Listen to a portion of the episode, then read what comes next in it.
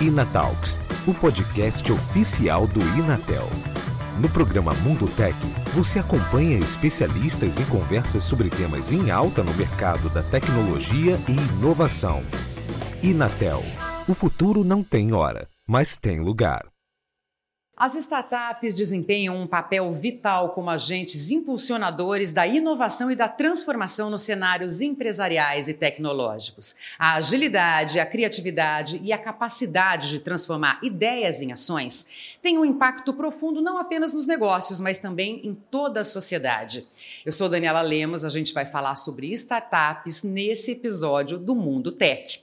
Vamos saber mais sobre esse modelo de negócios que inspira e fomenta a cultura do empreendedorismo.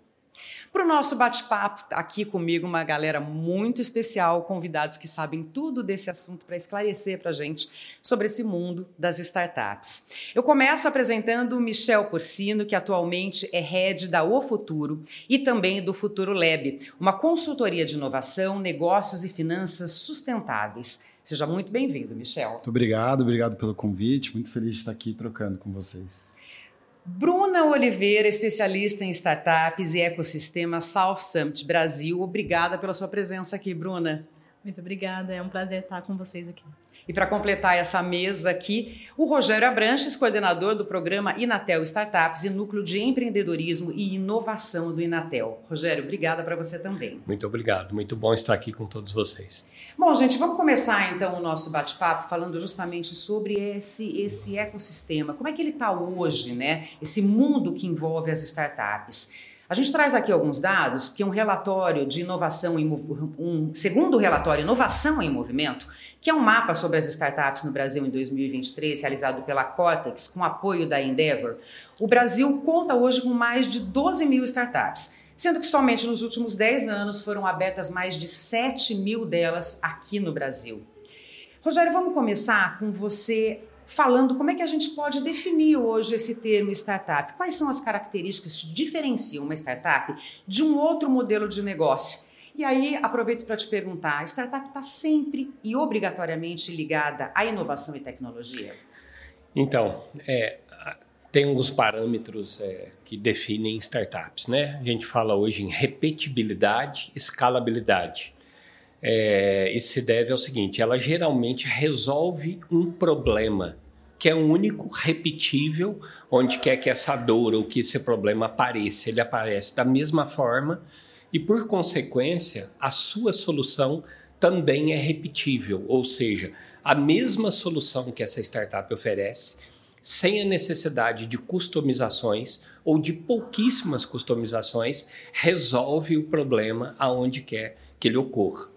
Por consequência desse fenômeno de repetibilidade, ocorre a escalabilidade.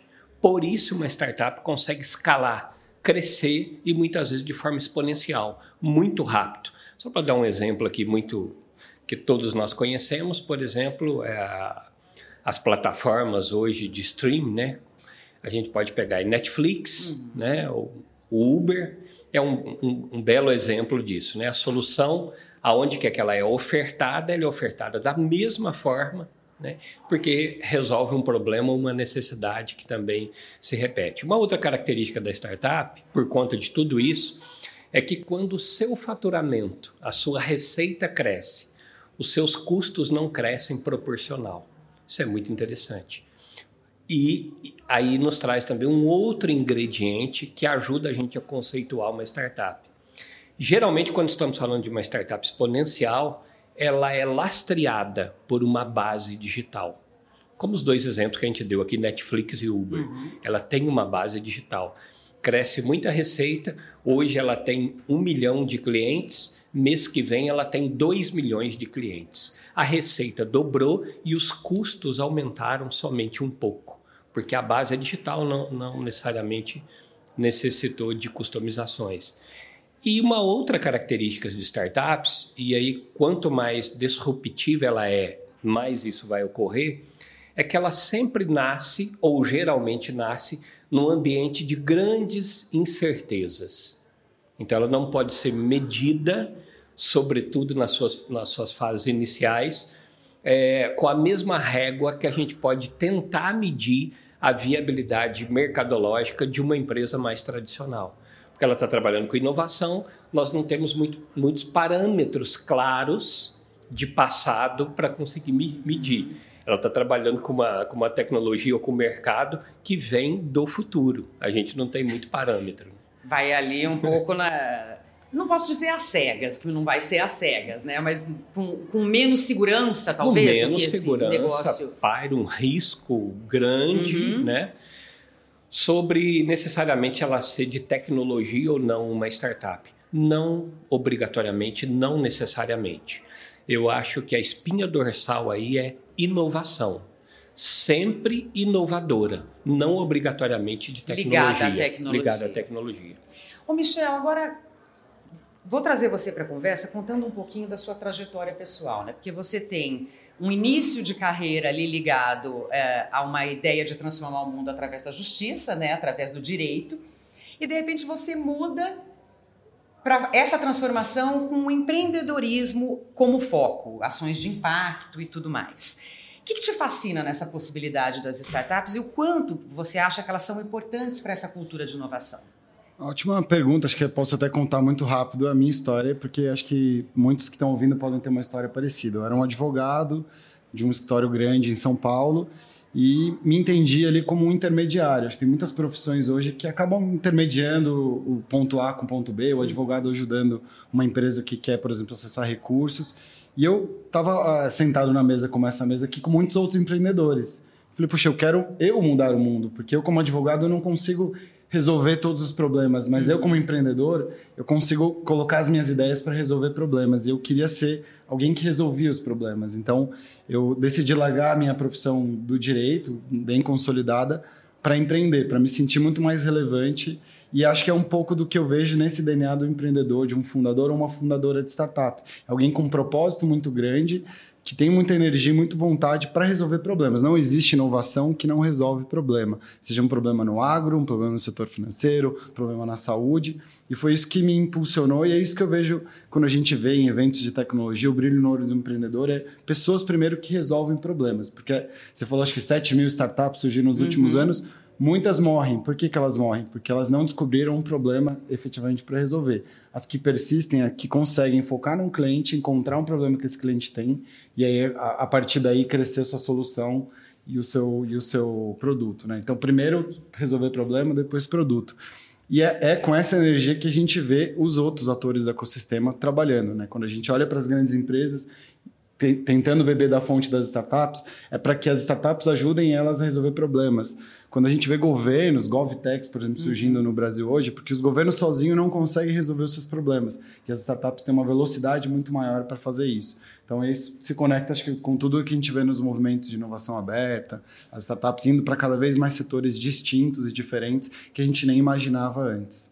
A gente vai falar um pouco dessa questão da inovação aberta aqui também, mas antes eu queria que a Bruna trouxesse essa experiência que você tem, essa experiência relevante que você tem, inclusive pela participação no, no South Summit Brasil, né, que é um dos maiores eventos de inovação do mundo. Como é que você avalia o nosso cenário brasileiro atual? Que potencial você enxerga para o nosso país em termos de startups? É muito interessante que o Michel falou que está tendo várias startups né, em, em setores diferentes.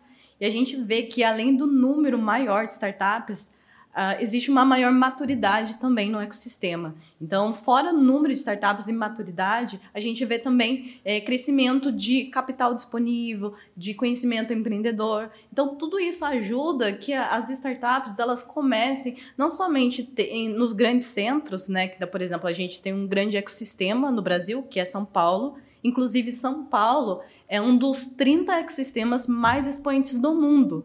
Então, lá nos primeiros lugares, tá Shanghai, tá o Vale do Silício, tá Nova York. E a gente vê São Paulo cada vez mais, é, pelos estudos, subindo de posição. Se aproximando ali Se dessas aproximando. outras posições importantes. E mais do que isso, mais interessante, a gente vê a inovação em outras regiões do Brasil também. Então a gente começa a, a, perceber que tem startups nascendo em diversas regiões que antes não, ninguém olhava. Uhum. E você começa a ver que, por exemplo, tem startups muito boas, mas às vezes o capital não chega lá.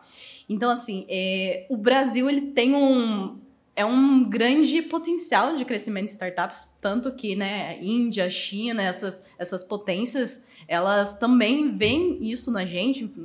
Fora, por exemplo, os Estados Unidos, eles gostam muito de olhando agora o South Summit, né, a gente tem bastante VCs que vêm dos Estados Unidos, olhar as startups brasileiras. Então, eu vejo com muito potencial. Claro que a gente tem diversos desafios bom, no, no mercado brasileiro e também com as startups. Se eu puder adicionar, acho que um ponto que a gente vê no mercado hoje, de inflexão, até acho que você comentou do volume de investimentos que bateu o recorde, o número de unicórnios que a gente tem criado aqui, setores novos, deep techs, você mencionou a importância das inovações nas ciências da vida, a gente vê coisas que a gente não via antes acontecendo, mais grandes empresas impulsionando esse mercado. Então, todo o ecossistema está mais maduro. A gente tem exits, que são empresas que venderam suas participações para fundos ou abriram capital, seja na NICE, aqui em Nova York, ou aqui na B3, e, e aí voltaram a empreender de novo. Então, a gente vê, a gente chama de second time founder, né? Segunda vez que está empreendendo. E isso é muito legal, começa a formar as máfias brasileiras de tecnologia, né? Então, os ex-fundadores do, do 99 lá em São Paulo criaram outras empresas, uhum. é, os fundadores atuais da Loft eram de outra empresa e venderam. Então, esse cenário de maturidade é o cenário que a gente vê hoje. O aumento do número de CVCs, né? Sim. São empresas tradicionais que elas começaram a olhar, ver, poxa, que legal, né? A gente precisa inovar. Então elas começam a partir para esse movimento com startups, inovação, e daí a gente consegue trazer um movimento muito rico, porque elas, elas têm o core, elas têm todo o conhecimento, elas uhum. têm toda uma uhum. base. Então isso, isso é, dá muito valor para o ecossistema de startups. Eu queria que você contasse para a gente que tendência é essa, contasse, explicasse um pouquinho também do que é esse conceito e como é que isso se relaciona justamente com essas empresas convencionais, com esse mercado mais convencional. É, as empresas tradicionalmente têm as suas áreas de inovação, P&D, a gente estava falando disso, é, e aí seria, digamos, a inovação mais fechada, porque ela tem é, segredos ali, é anos investindo em pesquisa. Quando a gente fala de inovação aberta, é esse movimento que a gente vê das grandes empresas ou pequenas empresas se abrindo para beber da fonte de, de, inovação que acontece fora dos seus muros. Sejam startups é, do país ou até mesmo fora do Brasil. A gente vê, está é, tá tão maduro o ecossistema que as grandes empresas estão, inclusive, trazendo ou abrindo unidades de, de inovação no Vale do Silício, na China, que você comentou, em Israel, para que elas possam inovar mais rápido. Então, a estratégia da inovação aberta é para que você não precise começar sozinho do zero, você é uma grande uhum. empresa, a inovar se você pode trazer uma startup que já está fazendo aquilo, só que sem o apoio, sem talvez conseguir validar aquela solução, é um ganha-ganha. Esse movimento de inovação aberta é um ganha-ganha antes para uma startup, antes de ter essa cultura de inovação aberta, era muito difícil chegar numa grande empresa. Você batia em uma, duas, três, quatro, cinco portas para falar com a pessoa certa. Às vezes falava com a pessoa certa, enfim, não conseguia, morria a startup porque não conseguiu fechar negócio. Mas você não acha que tem também uma, uma coisa de que houve uma demora para entender esse conceito de startup e por isso elas se fechavam ou não tem relação com isso? Eu acho que tem a ver com essa questão do, do amadurecimento do ecossistema. Tá. Eu acho que dentro das grandes empresas, hoje por exemplo, a gente vê, você comentou dos corporate, dos CVCs, né? Que são ventures capitals das corps. Então, a gente vê hoje um nível de profundidade no conhecimento com cargos, community manager dentro das grandes empresas, funções que antes não existiam antes. Antes era no marketing, inovação, enfim, não, não tinha nenhuma área de inovação é, para cuidar disso. Hoje a gente tem pessoas que só trabalham com inovação aberta. E aí, ao mesmo tempo, a gente vê as aceleradoras também que se aproximaram das grandes empresas, criando programas corporativos. Então, hoje, a gente, qualquer evento de inovação que a gente vê, e a gente não via antes, a gente vê uma grande empresa com um stand, com um programa de inovação aberto, com um desafio de startup, com um hackathon, ou com iniciativas mais profundas de investimento, eh, de CVC, como a gente comentou, de venture, de venture debt, outras iniciativas para fomentar o ecossistema. O Rogério, aí o Michel toca na questão da incubadora e o Inatel tem uma tradição imensa de 30 anos, né, trabalhando com a incubadora de projetos e empresas. E tem nessa, nessa história toda várias, vários exemplos de sucesso, né? Eu queria que você contasse um pouquinho de como é esse trabalho e se você conseguir destacar uma, alguma ou algumas importantes conquistas Sim. ao longo desse tempo. Sim, é isso mesmo. Hoje o Inatel tem no seu portfólio quase 80 startups criadas, né? A maioria absoluta destas em pleno funcionamento no mercado neste momento, e assim, 80% delas ainda bem em funcionamento no município de Santa Rita de Sapucaí, no nosso município, Sim. né? Gerando aqui todas as riquezas. Somente, só um pouco de dados aqui, né? uhum. né? Somente estas empresas criadas dentro do Inatel faturam hoje por volta de meio bilhão por ano, a soma do faturamento, 480 milhões, empregam no nosso município 1.500 pessoas diretamente, 40% dessas empresas exportam, né? Isso gera muita riqueza para o nosso município, que tem 43 mil habitantes. Né? A influência disso aqui é. É um dado muito importante. É né? muito importante para nós. E algo assim interessante, já que é para a gente falar um pouquinho da nossa experiência, prevalece para nós aqui no Inatel o empreendedor aluno da graduação. Eu chamo essa atenção porque nas outras boas incubadoras de empresas, inclusive aceleradoras do Brasil, prevalece muitas vezes o mestrando, o doutorando, o pesquisador.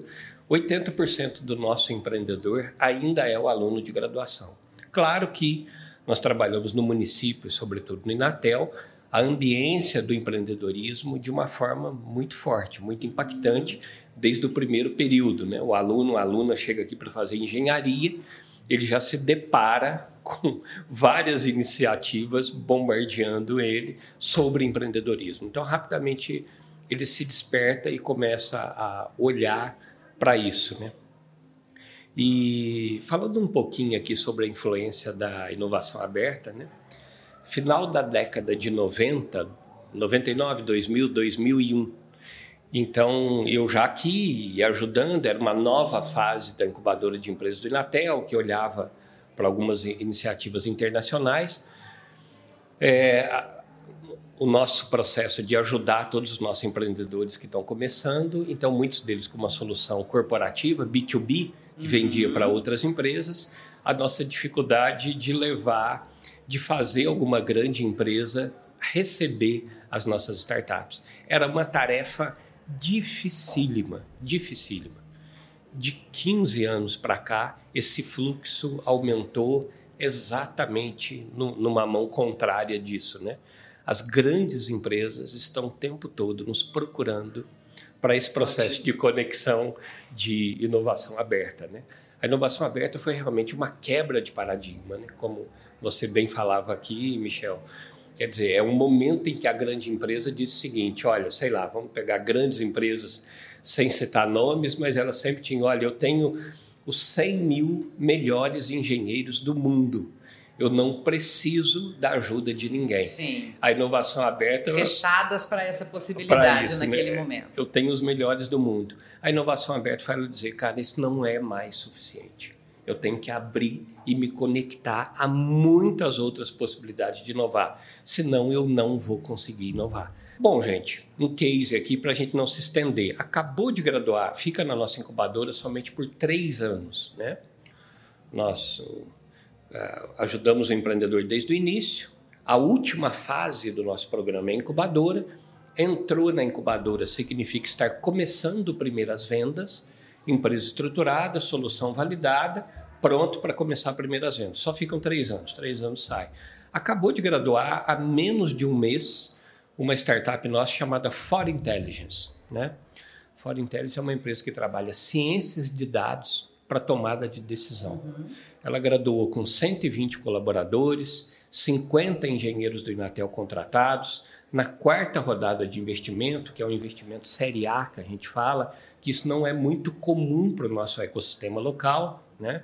Ela já recebeu um terreno da nossa prefeitura, vai começar a construir a sede e a gente tem a nominado aqui como Google do Sul de Minas, né? Então esses são os nossos alguns cases que a gente tem. Temos vários outros, mas esse é o, é o bem recente que nós temos. A gente está falando aqui de um crescimento, um amadurecimento, com o termo que o Michel usou, e acho que esse amadurecimento leva a um aumento de credibilidade, então, portanto, as empresas passam a procurar também as startups. E aí, Bruna, a gente entra numa questão que é um aumento também de competitividade, né? Você tem mais gente entrando nesse mercado. Queria que você contasse para gente Sabe um passo a passo, assim, o um passo a passo do sucesso para uma startup? O que, que, quem quer iniciar uma startup tem que estar tá atento? Que critérios ele, é, são relevantes para que a startup se mantenha competitiva e consiga ter sucesso dentro desse mercado com números também tão relevantes como os que a gente trouxe aqui, tanto de crescimento quanto de faturamento. É. é a barra subiu muito. Exatamente. E, bom, o Michel tinha falado, né? o primeiro passo para uma startup nascer, seja ela nasceu por necessidade ou por oportunidade, é ter um problema que ela resolve. É muito comum startups nascerem e que elas vão perceber dentro das etapas, eu posso passar um pouquinho pelas etapas, que ela não, não tinha um problema. E daí morre muitas startups, né? A gente tem alguns vales de mor da morte que as startups passam, né? uhum. né? Então, a primeira coisa, então, é, é, a fase da ideação. Então, é a, a, fase que o Rogério falou, que é, é realmente é, é pegar um modelo de negócio e começar a entender quais, quais são as dores do meu cliente, qual, começar a estruturar realmente.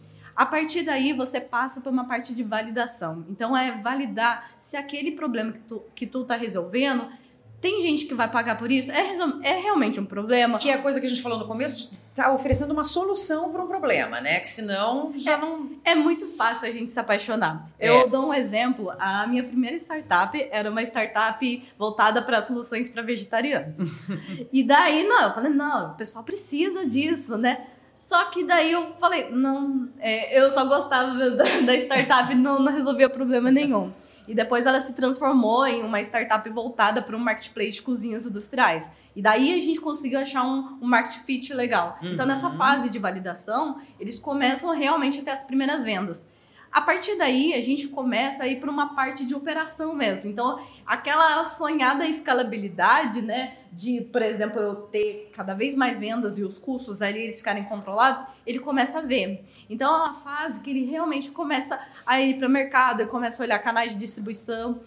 E depois a gente tem a fase que dão startups um pouco mais evoluídas, são as scale-ups, né? Então elas, elas vão olhar realmente para uma expansão. Então, uhum. é, a ISTA ela vai continuar, ela vai querer ir para um lado mais corporate, vai continuar com a sua essência de startup. Mas, assim, são muitos desafios. É perrengue na vida de startup que não falta, todos os dias.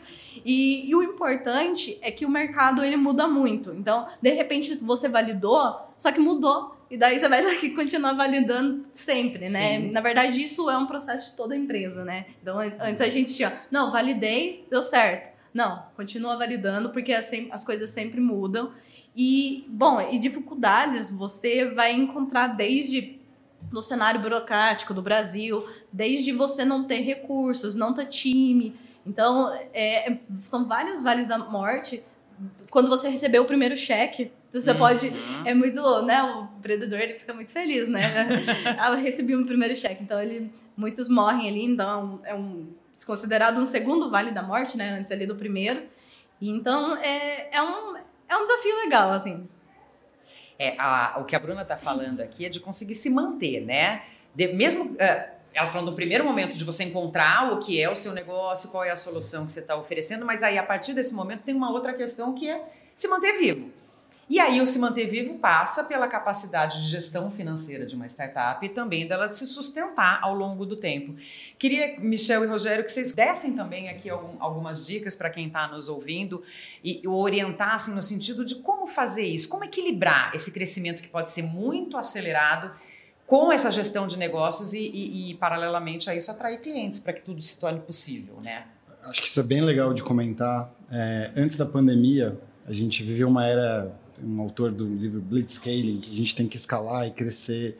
E a gente viu a história de um monte de startups conhecidas, enfim, que focaram muito em crescer sua base de clientes, sem ter clareza de qual era o modelo de negócio, que como ia ganhar dinheiro, e foram, enfim, comprando prédios e investindo, e que quase quebraram, e algumas quebraram, porque quando o dinheiro secou, esse dinheiro que não era o dinheiro do cliente, mas o dinheiro do investidor, para rodada série A, rodada série B, enfim, as rodadas de financiamento, a gente viu modelos que, cara, aparentemente não eram sustentáveis, porque não estavam break-evadas, não, ah, não tinham receitas maior do que as suas despesas.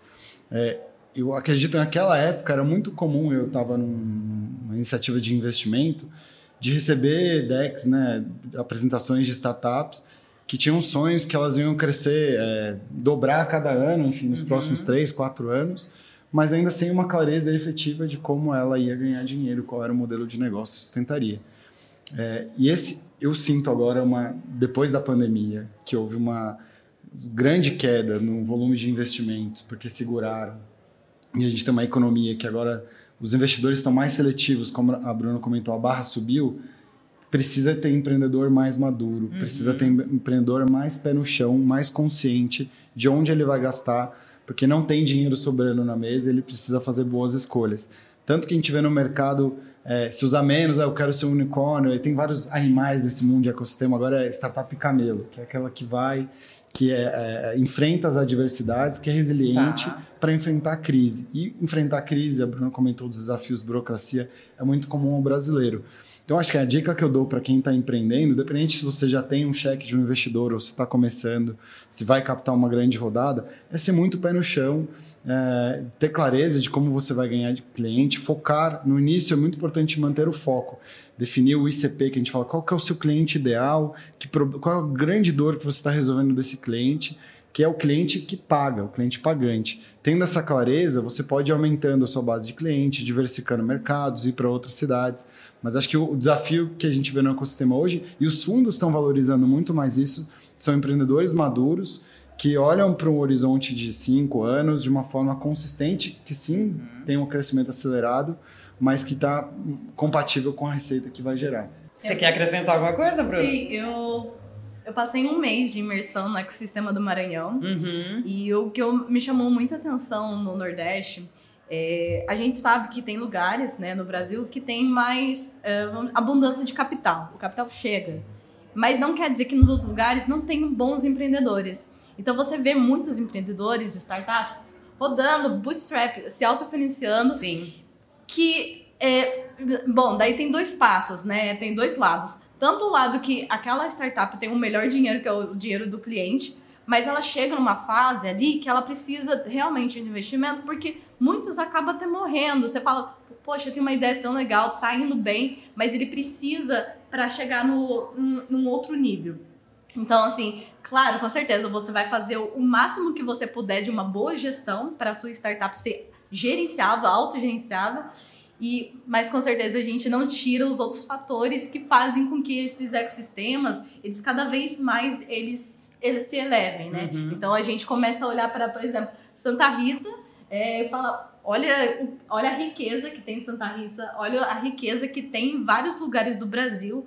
E eu, vi, eu fico muito feliz, de verdade, quando eu vejo que startups, sei lá, do interiorzinho crescendo e, e, se transformando em grandes corporações, empregando muita gente, mudando o, local onde está. É, é muito bonito de se ver. E apesar da gente não ter obrigatoriamente a tecnologia ligada à questão da startup, a tecnologia, claro, também tem um papel muito importante. E a gente tem avanços tecnológicos cada vez mais acelerados. Então, a gente está falando de internet das coisas, de inteligência artificial. E aí, Michel, como é que você vê essa relação ou essa dependência muito grande da tecnologia para um, um negócio? Você acha que isso é mais positivo ou pode ser um risco ali você ter um negócio todo muito centrado em tecnologia, em avanço tecnológico? Essa pergunta é bem desafiadora. A minha opinião é que a tecnologia ela é sempre será um fator de competitividade. Uhum. Então, quanto é, claro que num bom equilíbrio, mas é, se a empresa estiver bem tecnologicamente, ela vai estar pronta para enfrentar alguns desafios, porque vem o que a gente está vivendo hoje também é um movimento de concorrência global. Então, às vezes, o que você está criando aqui em Santa Rita, em qualquer lugar do Brasil, talvez tenha uma solução lá de fora que daqui um, dois, três anos venha para cá. E aí a gente vê que se você não está bem desenvolvido, você pode perder. As, as grandes empresas, por exemplo, a gente falou de inovação aberta, só vão testar nas suas grandes empresas modelos de negócio testados, validados, produtos que funcionam estão redondos. Então, todas as, todas as grandes startups que eu conheço, elas têm um grau muito avançado te tecnológico, bem desenvolvido, e, paralelamente, outras questões, que não é só a tecnologia, que é o atendimento ao cliente, o CX, que a gente fala, uma forma diferente de se relacionar com a grande empresa, integrações. Não é só a tecnologia, mas na minha posição, a tecnologia é fundamental, é um fator de competitividade. E isso é tão importante que é o que vai levar também as pequenas empresas tradicionais para um outro patamar. A pandemia obrigou muitas empresas tradicionais a se digitalizarem, a, passarem pela transformação digital. E são as startups que vão levar as pequenas e as grandes para essa nova fronteira. Então, acredito que a tecnologia, sim, é muito importante. Gente, agora eu quero que todos opinem a respeito disso. Queria que vocês analisassem ou projetassem o cenário brasileiro aí para os próximos anos. A gente consegue falar é, em desafios, imagino que de uma forma mais fácil, mas a gente consegue dizer aqui, elencar alguns setores que são os setores mais promissores para as startups? Bom, a gente, quando olha para o Brasil, a gente vê que as fintechs, elas realmente são as mais sexys, né? Mas a gente vê também bastante startups vindo de health, vindo de educação e também de serviços. É, o agro também, é, ele vem se destacando muito, então uh, o Brasil ele já é muito forte no agro, então agora como é, a gente acaba tendo muito mais tecnologia, como o Michel falou, que é uma é um ponto de competitividade, a gente acaba se destacando no cenário é, mundial como startups que nasceram aqui e elas conseguem levar para outros países também tecnologias que não tem lá. Então a gente acaba tendo terreno fértil, a gente acaba tendo tecnologia e o grande desafio que a gente vai ter nos próximos anos é mão de obra qualificada, né? Então a gente sabe que muita, muita questão de desenvolvedores, mas toda a questão de várias cadeias de tecnologia. A gente tem um, uma, um déficit muito grande de muitos anos já de educação, e isso vai ser um grande desafio que vai, vai dar um, um Bom, vai dar um perrenguinho ali, mas é, acredito que a gente vai ter que dar um passo muito grande se a gente quiser continuar competitivo. Acho que para adicionar no que a Bruna trouxe do agro, e o agro realmente é uma grande aposta que a gente uhum. tem de o Brasil inteiro tem uma matriz que nos permite crescer e escalar soluções daqui é, para que o Brasil seja referência em agricultura tropical, que é uma coisa que nos faz único. Mas a gente olha para outros potenciais, aí se fala muito sobre sustentabilidade, green techs, climate techs, são tecnologias que estão envolvidas com a proteção do meio ambiente, reflorestamento, e essa é uma grande tendência onde tem mais dinheiro cada vez mais vindo para esse setor. Existe uma tendência global das deep techs e as startups de hardware que acredito que o Brasil se posiciona bem, principalmente esse pós-pandemia, a gente viu mais investimentos vindo, os laboratórios de pesquisa crescendo, e isso é um movimento global, mas que o Brasil também pode se despontar, e aí ter centros de inovação são muito importantes, a gente aproveitar esses, e eu acredito, uma aposta minha, as GovTechs podem crescer se é a nova fronteira, a gente viu as startups B2B que você comentou crescendo, as grandes empresas agora se abrindo, quem ainda falta se abrir para receber as startups? Eu acho que o governo é uma das últimas fronteiras fechadas ainda para se abrir para as startups. E agora com o marco legal das startups, com mais é, lei do bem, uma série de inovações que, quem sabe, os governos agora podem usar as tecnologias para muitas vertentes, não só para educação, para saúde, mas fintechs que trabalham com o governo e N soluções que podem gerar desenvolvimento econômico, emprego, trabalho para os pequenos municípios. Concordo. Fintechs e agtechs eu dou um destaque aqui, que eles já falaram. O campo está muito, é, sempre foi, né, muito carente de tecnologia, de precisão. E a gente vê o campo, talvez diferente dos governos, é, abertos e a procura de inovações é, para o campo, né? Sul de Minas a gente vive, é, por exemplo, a, o café, a plantação de café, né, muito grande, e, por exemplo, um problema é o café de montanha, né, que é um pouco mais dificultoso para se levar tecnologia para ele, sobretudo por processo uhum. de apanhar o café, colher o café, etc. Então, mas é, é, é um desafio, mas são grandes oportunidades para nós. No caso das fintechs, os números e a estatística têm nos mostrado que a gente está num crescimento super interessante no nosso país. Para a gente finalizar o nosso bate-papo aqui, a gente já deu várias dicas e várias orientações, acho que já mostramos vários caminhos diferentes para os profissionais que querem empreender nessa área. O que falta dizer para eles? O que, que, uma dica final assim, fiquem atentos a isso. Acho que Bruna deu um, um sinal importante aqui que é a coisa da falta da mão de obra, né? Que, que nós ainda somos carentes de mão de obra. Então, como se profissionalizar para preencher essa lacuna e ou o que outras dicas vocês têm para dar? Acho que falando para um empreendedor que está ouvindo a gente, aí, reforçando até o que a Bruna comentou, se você está começando uma startup agora, se apaixone por um problema e por um cliente. E aí resolva o problema desse cliente. Se você tiver que mudar de solução, mude de solução quantas vezes for. Mas foca nesse cliente que você vai chegar no seu sucesso. E para você ter sucesso no longo prazo, não vá sozinho, se conecte. Conecte com corporações, com eventos na sua cidade, visite outros ecossistemas pelo Brasil. Tem eventos incríveis no Brasil inteiro acontecendo. Aplique para participar de incubadoras, ou seja, absorva esse ecossistema de inovação que a gente tem para apoiar as startups que não tinha 10, 15 anos atrás. Se conecte. Você vai seguir muito rápido e longe se você se conectar a outros mentores e outros programas que te potencializem. Acho que eu vou deixar a Bruna terminar aqui, que fica bem, então vou falar antes dela. Eu acho que é bem isso, né? Quer dizer, seguir por um problema. A primeira, a primeira identificação é um problema. É, principalmente o, o empreendedor de tecnologia, né? o engenheiro de tecnologia, ele, por mais que às vezes tenha consciência de que ele deve começar identificando um problema, que a gente chama de um problema de negócio, né? que ele tem potencial para lastrear um negócio, é, ele muitas vezes se usa de todo o seu, seu conhecimento e experiência e parte para desenvolver. É quase que como ele, ele querendo dizer o seguinte: eu não tenho muito tempo para pesquisar o problema, mas eu sei muito de tecnologia e eu quero ganhar tempo com isso. Mas isso não é ganhar tempo, isso é perder tempo. Qualquer empreendimento, os grandes empreendimentos, as startups, identificaram muito bem o problema e depois dedicaram o seu tempo para desenvolver uma solução que ia é, solucionar o centro daquele problema. Né?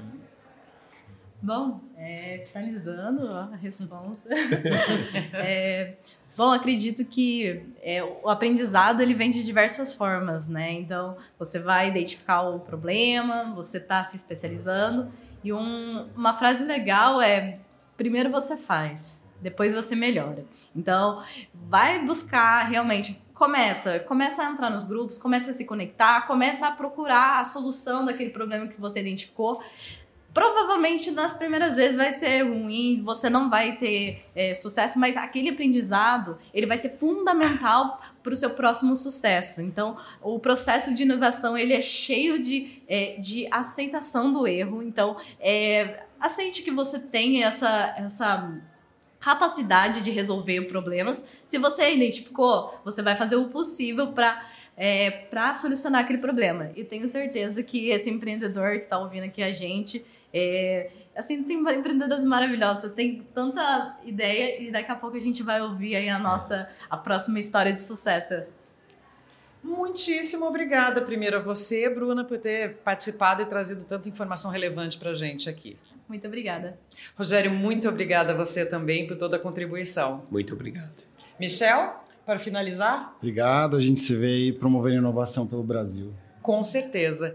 E para você que está nos assistindo ou nos ouvindo, lembre-se que tem outros episódios do Mundo Tech para você conferir. Vai lá no YouTube ou no Spotify e fica por dentro desses conteúdos incríveis que a gente traz para discussão aqui no Inatalks, o podcast oficial do Inatel.